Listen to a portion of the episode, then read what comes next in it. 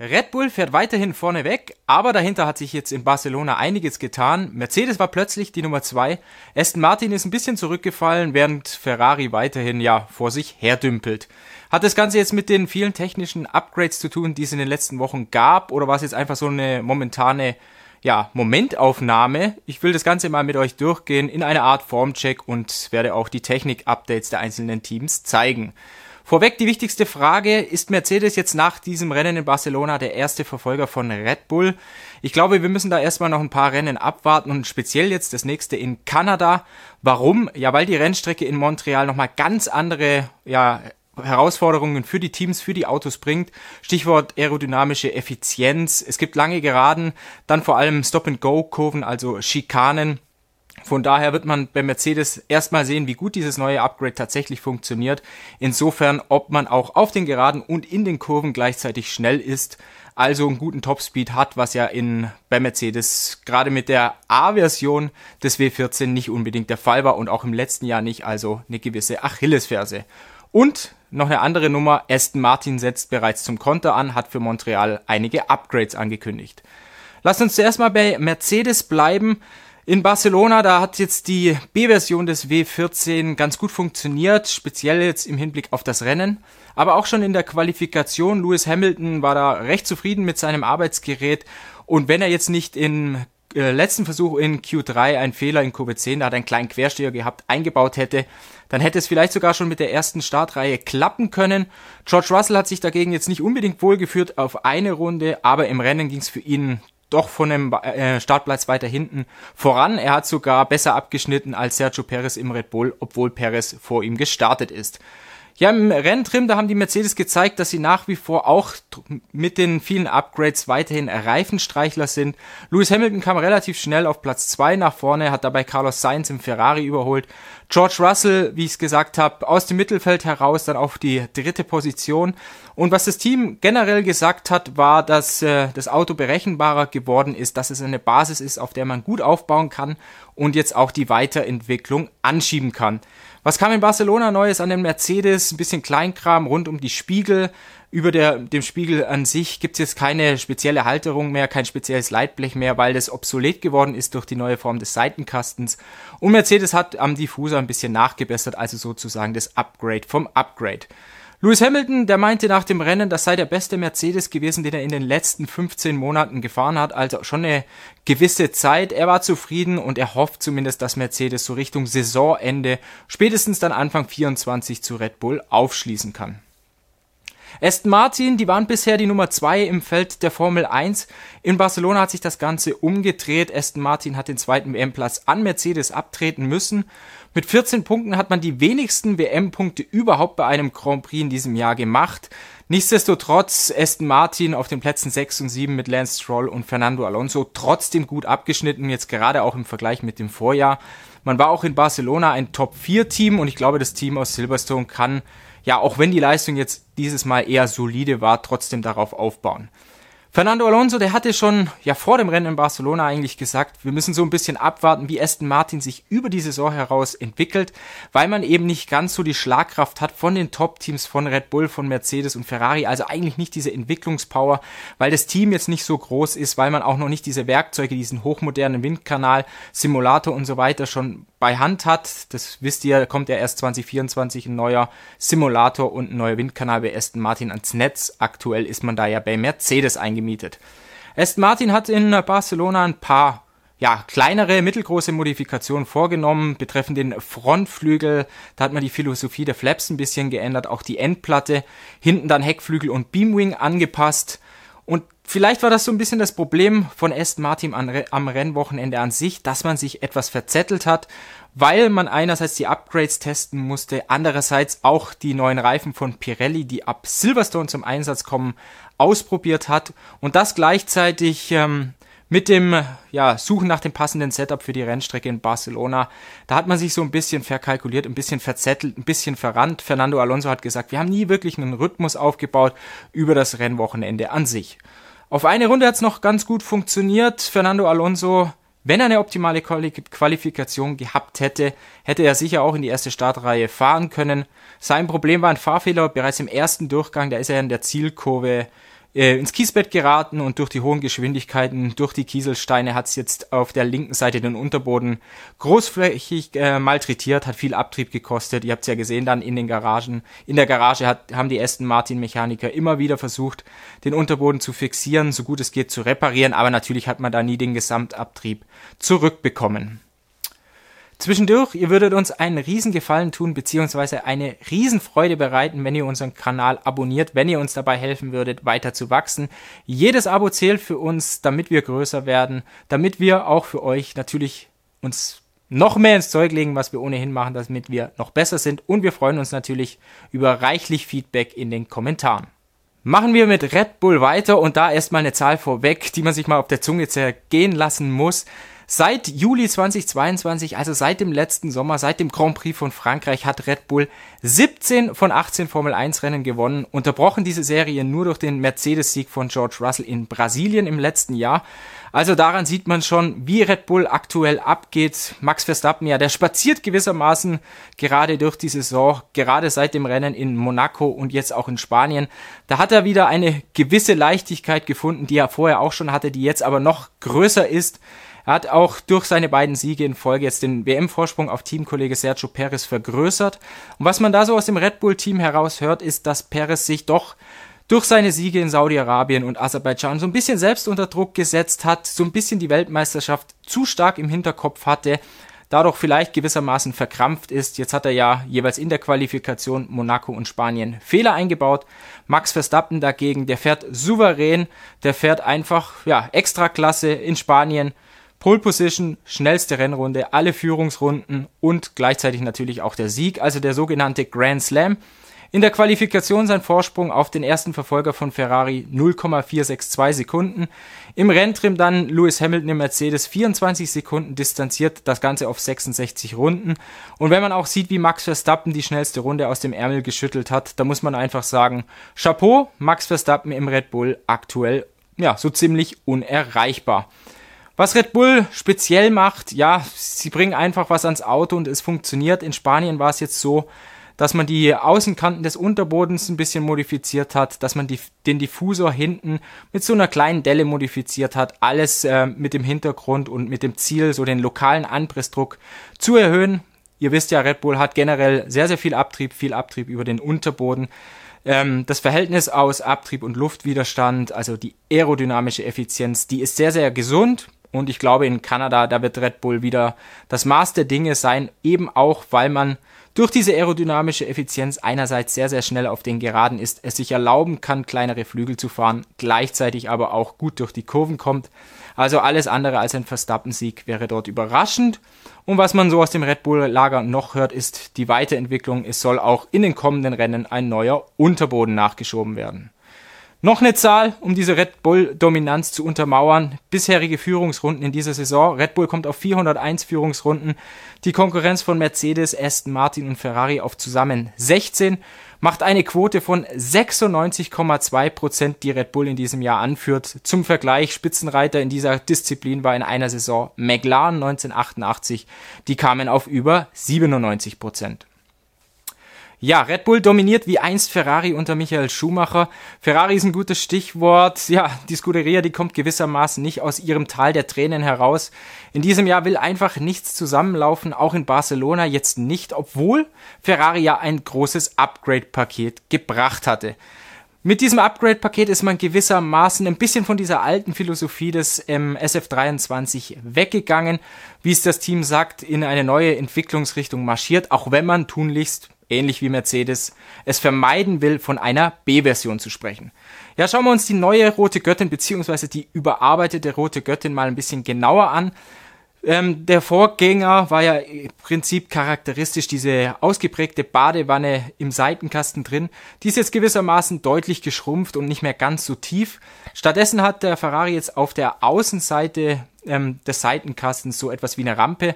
Also man folgt da der Red Bull Philosophie und das Ganze hat folgenden Hintergrund, dass über die Rampe ähm, Luft nach unten geleitet wird Richtung Diffusor, gute Luft Richtung Diffusor und auch zwischen Diffusor und Hinterrad. Das Ganze bringt einfach Abtrieb und äh, eine saubere Strömung. Und diese kleine Badewanne, die ist geblieben, einfach um einen gewissen Teil der Luft abzuzwacken und Richtung Beamwing zu lenken. Ferrari hat ansonsten natürlich auch noch den Unterboden modifiziert. Das Ganze hängt einfach zusammen, genauso wie die neue Motorabdeckung. Wenn man da einen Teil großflächig anfasst, dann muss man auch die Philosophie drumherum ändern. Das Ganze, wie Frederik Vasseur, der Teamchef, gesagt hat, hat gezeigt jetzt, ähm, dass Ferrari mehr Potenzial hat. Er meint, das gewissermaßen auch in Barcelona schon gesehen zu haben, anhand der Zeiten in der Qualifikation. Ich würde jetzt da dagegen halten, eigentlich ist die Qualifikation ja Ferraris Paradedisziplin, aber in dem Fall war es jetzt so, dass Sainz fast eine halbe Sekunde gefehlt hat und im Renntrim dann wieder die alten Probleme trotzdem aufgetaucht sind. Alte Probleme, einfach der Reifenverschleiß, die Reifenabnutzung viel zu hoch. Ähm, deshalb Carlos Sainz auch zurückgerutscht, weil er auch den Speed nicht halten konnte. Also konnte eigentlich gar nicht das ausspielen, was in dem Auto drinsteckt, weil er einfach ja den Gasfuß gewissermaßen zügeln musste. Ganz andere Nummer bei Mercedes. Die haben es jetzt in Barcelona geschafft, eben das Auto und die Reifen in diesem optimalen Fenster eben drin zu haben. Bei Ferrari war das wieder mal nicht der Fall und da muss man sich dann schon auch die Frage stellen, ob es einfach ein generelles Verständnisproblem ist, wenn Charles Leclerc dann auch ja gewissermaßen ein Urteil, ein vernichtendes Urteil fällt und sagt, ja, wir verstehen gewissermaßen weder das Auto noch die Reifen, also das sollte schon dem Fahrer und dem Team zu denken geben, weil das natürlich auch zeigt, ja, in welche Richtung sollen wir überhaupt marschieren für Ferrari, äh, als Ferrari? Sicherlich ein sehr, sehr schwieriges Thema. Mal schauen, wie das jetzt in Montreal der Fall sein wird. Da war Ferrari ja im letzten Jahr relativ gut äh, aufgestellt. Da fuhr man ja um Pole Position und den Rennsieg. Aber eines der Probleme, was man beim SF23 gesehen hat, das Auto geht überhaupt nicht mehr so gut über Bodenwellen wie jetzt gerade der Vorgänger im ersten Teil der letztjährigen Saison in Monaco. Die Ferrari ja massives Bottoming, also Aufsetzen bzw. Springen über die Bodenwellen. Montreal gibt's auch einige Bodenwellen, also da darf man mal gespannt sein, ob und inwiefern sich die Fahrer über Bottoming beklagen werden. Ja, Alpine fuhr gewissermaßen in Barcelona wieder ein einsames Rennen hinter den vier Top-Teams, wobei man relativ nah an Aston Martin drangeblieben ist, aber mit doch Respektabstand zum restlichen, zur restlichen Gruppe im Mittelfeld. Bei Alpine war es so, dass man in Barcelona keine aerodynamischen Modifikationen vorgenommen hatte weil man es in ba äh, Monaco die Woche davor schon ähm, hatte. Da gab es ein Upgrade ähm, an den Seitenkästen. Da folgt man gewissermaßen ja der Entwicklungsphilosophie von Aston Martin. Also die Mulde ist tiefer geworden, die Rampe etwas steiler und der Seitenkasten geht ein bisschen weiter raus, so wie wir das am Aston Martin AMR 23 gesehen haben. Wie ich gesagt hatte, in Monaco hat ähm, Alpine brilliert, Esteban Ocon auf dem dritten Platz. In Barcelona war es jetzt nicht zu erwarten, dass Alpine daran anknüpfen kann.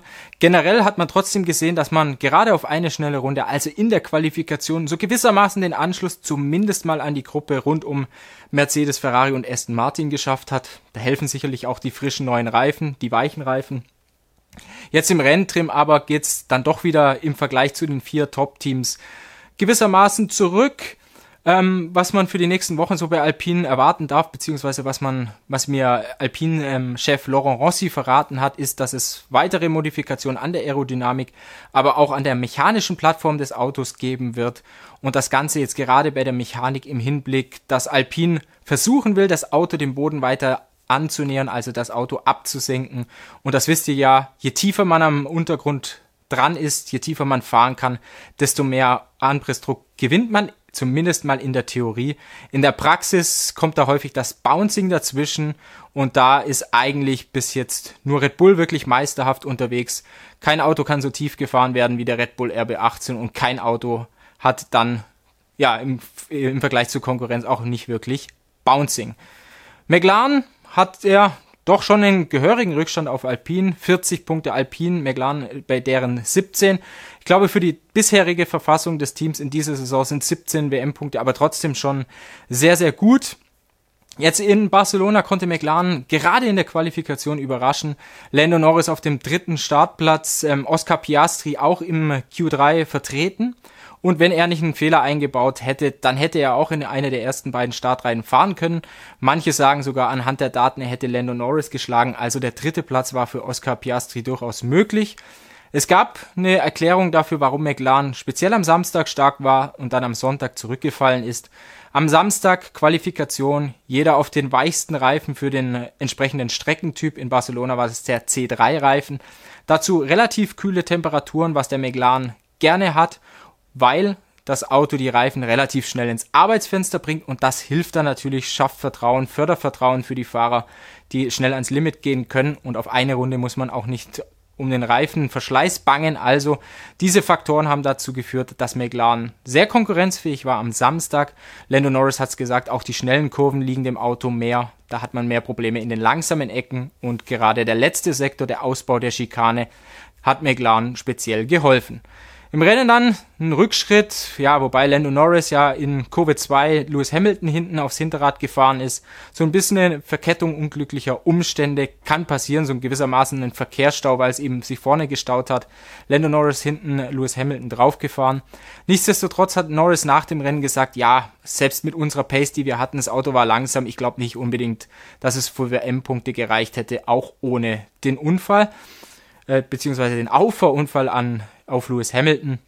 McLaren will ja in den nächsten Wochen weiter aufrüsten. In Barcelona gab es jetzt nur kleinere Modifikationen an den vorderen Bremsbelüftungen. Dort speziell an diesen Winglets im unteren Teil ähm, der Radhäuser. Wie ihr vielleicht schon erfahren habt bzw. wisst, wird McLaren eine B-Version ausrollen. Bei McLaren darf die auch tatsächlich B-Version heißen. Teil 1 kommt beim Grand Prix von Österreich Ende Juni, Anfang Juli. Der zweite Teil dann beim Heimrennen in Silverstone die Woche darauf. Dann eine neue McLaren B-Version mit dem großen Ziel, einerseits den Abtrieb zu verbessern, andererseits den Luftwiderstand zu senken, also die aerodynamische Effizienz nach oben zu treiben. Großer Schwachpunkt bei McLaren bis jetzt in diesem, in diesem Jahr und hm, wird man mal abwarten müssen, ob das tatsächlich gelingt, weil das ist die Königsdisziplin, einerseits mehr Anpressdruck draufzusatteln, andererseits eben den Luftwiderstand nicht hochzubringen. Das nächste Team, es ist Alfa Romeo Sauber, der Schweizer Rennstall, der hat in Barcelona mit äh, Guangzhou Show zwei WM-Punkte ja, geholt. Ähm, Updates gab es keine für den Circuit de Barcelona Catalunya. Warum auch? Alfa Romeo hatte im Rennen davor in Monaco großflächig umgebaut. Das Ganze mit dem Ziel, ja, einerseits die aerodynamische Effizienz zu steigern, andererseits vielleicht ein bisschen mehr Anpressdruck zu gewinnen. Das ist das große Problem bis jetzt in dieser Saison gewesen. Die aerodynamische Effizienz, mir hat man im Team verraten, dass der Luftwiderstand des C43 einfach viel zu hoch sei, man deshalb auf den Geraden ja zu langsam sei und wenn man auf den Geraden schneller sein will, dann muss man gewisse Opfer eben bei der Abstimmung bringen. Da kommt dann eins zum anderen. Entweder leidet man eben weiter auf den Geraden oder in den Kurven. Und eines der Probleme, was dieses Auto auch befällt, ist, dass man in das kleine, das geschrumpfte Reifenfenster nicht wirklich reinkommt und das gerade natürlich in der Qualifikation ein Problem ist. Und wenn man in der Qualifikation eben nicht in den dritten Durchgang kommt, sondern von weiter hinten startet, dann ist man im Verkehr, dann kann man seine Pace nicht wirklich ausspielen. Insofern wäre das äh, der Rennstart in Barcelona gerade für das Rennen für Joe sehr, sehr wichtig. Er hat da Positionen gewonnen. Er konnte sich direkt freischwimmen und nach vorne rücken und dann halt auch gewissermaßen die Pace des Autos ausspielen, weil das ist eine der Qualitäten, die dieser C43 hat. Er ist jetzt ja nicht das schonendste Auto mit den Reifen, aber der Umgang, der passt schon, gerade über die Renndistanz. Und Joe hat auch hinten raus die Ellbogen ausgefahren, beziehungsweise sich gegen äh, Tsunoda, der die Ellbogen ausgefahren hat, durchgesetzt. Ihr wisst ja, Tsunoda eine 5-Sekunden-Strafe bekommen. Und dadurch ja, hat Joe dieses Duell für sich entschieden, während, Joe, äh, während Tsunoda aus den Top 10 gefallen ist. Äh, ganz im Gegensatz zu Valtteri Bottas, eine gute Vorstellung von Joe. Bottas, ja, wirkte so ein bisschen bisslos in Barcelona und da hatte man das Gefühl, ja, fährt er überhaupt ein Rennen oder was ist da los? Jetzt im Nachhinein hat man festgestellt bei der Inspektion des Autos, dass der Unterboden vermutlich durch ein Trümmerteil in der Startrunde beschädigt wurde. Also das zur Ehrenrettung des Finnen gesagt das wirkte schon, ja, wirklich nicht wie eine gute Vorstellung von ihm. Sehr, sehr blass geblieben. Also zur Ehrenrettung der Unterboden. Vielleicht hat das viel ausgemacht, zumindest sagt es Valtteri Bottas.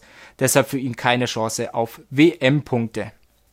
Ja, bei Haas, da war es so ein bisschen ähnlich wie bei McLaren in Barcelona und das zieht sich so durch die ganze Saison. Auf eine Runde ist das Auto gut, gerade mit Nico Hülkenberg im Cockpit. Im Rennen geht dagegen meistens die Reise rückwärts. Nico Hülkenberg in die Top 10 gefahren, auf Position 8 in der Qualifikation, durch die Strafen für Pierre Gasly dann noch um einen Platz nach vorne gerückt. Also auf Startplatz 7, aber schon im Rennen, gerade in den ersten Runden, ging die Reise schon rückwärts. Die Haas mussten immer relativ früh stoppen und was dann auch auffällig war, ist, dass beide Piloten, also sowohl Hülkenberg als auch Kevin Magnussen, auf frischen Reifen relativ schnell angegast haben, pinke Sektorzeiten auf die auf die Bahn gelegt haben, also schnellste Durchgangszeiten. Vielleicht hat man dann den Reifen gerade in den ersten paar Runden zu sehr überfordert, was man dann hinten raus bezahlt hat. Dieses Reifenmordende, was der Haas in sich hat, das ist gewissermaßen eine Parallele zum Ferrari SF23. Ja klar, wie soll es auch anders sein? Der Haas, der ist zu 70 Prozent ein Ferrari. Man hat das einfach in der DNA stecken.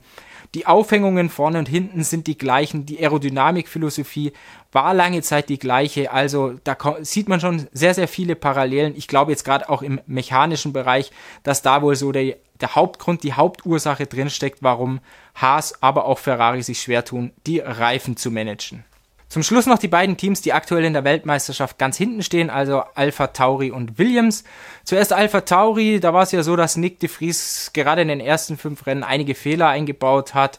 Ähm, Red Bull Sportchef Helmut Marko hat ihm gewissermaßen schon die gelbe Karte gezeigt. Jetzt war es so in Monaco und in Barcelona, dass De Vries jeweils solide Vorstellungen gezeigt hat, dass er sich Teamkollege Tsunoda gewissermaßen angenähert hat, also sich so ein bisschen aus seinem Formtief befreit hat. Zunoda nichtsdestotrotz weiterhin der schnellere Mann bei Alpha Tauri. Er hat in Barcelona eigentlich ein sehr gutes Rennen gezeigt, war auf Kurs WM-Punkte bis eben zum vorher angesprochenen Duell mit Joe, was ihn dann WM-Punkte gekostet hat. Alpha Tauri legt eigentlich permanent Upgrades nach. In Barcelona waren es jetzt nicht, zu, nicht so viele wie in den Rennen davor. Man hat ja schon zweimal gewissermaßen Maßen beim Unterboden nachgebessert. Da heißt, dass noch weitere Modifikationen kommen werden. Also so über die Saison hinweg will Alpha Tauri fünf bis sechs verschiedene Entwicklungen am Unterboden bringen. Williams hinten raus hat erst einen WM-Punkt gesammelt in diesen ersten sieben Rennen. Logan Sargent, der macht weiterhin zu viele Fehler. Natürlich ist er ein Rookie, aber ja, diese Patzer wie jetzt gerade im FP3, also im dritten Training von Barcelona, die sollten, die dürften ihm eigentlich nicht passieren muss er mal versuchen, ein bisschen vielleicht gewissermaßen ruhiger zu werden. Alexander Albon, der ist da ja doch eher eine Bank, der holt eigentlich raus, was in diesem Williams drinsteckt. In Barcelona, ja, da steckt nicht wirklich viel drin. Man hat gewissermaßen am Frontflügel nachgebessert, da gab es am oberen Flap ähm, den Gurney Flap, also etwas den Anpressdruck zu erhöhen, um gleichermaßen das Auto auszubalancieren mit dem Abtrieb, den es im Heck hat. So wirklich gut funktioniert hat's nicht, beziehungsweise hat es Williams jetzt nicht wirklich vorangebracht. Die aerodynamische Effizienz dieses Autos, die ist einfach nicht gut genug. Barcelona verlangt jetzt nicht ganz den maximalen Abtrieb, aber nur eine halbe oder eine Stufe drunter. Gerade die schnellen Kurven, es ist jetzt nicht unbedingt das Jagdrevier des Williams, wo man eben viel Abtrieb braucht. Williams braucht eher Strecken, wo es viel geradeaus geht, also wo man mit Topspeed glänzen kann. So vielleicht in wie es dann in Kanada der Fall sein wird. Also da sollte man Williams dann schon wieder auf der Rechnung haben, wenn es jetzt um einen Punktekandidat geht. Gerade für den Fall, falls die Top 4 jetzt nicht problemlos durchkommen, weil ansonsten sind die ersten acht Plätze in diesem Formel 1 ja eigentlich besetzt durch zwei Red Bull, durch zwei Aston Martin, zwei Mercedes und zwei Ferrari. Und die anderen sechs Teams, ja, denen bleiben gewissermaßen die Brotkrümel übrig, übrig, wenn die Top 4 ins Ziel kommen, also die Plätze 9 und 10, macht dann drei WM-Punkte.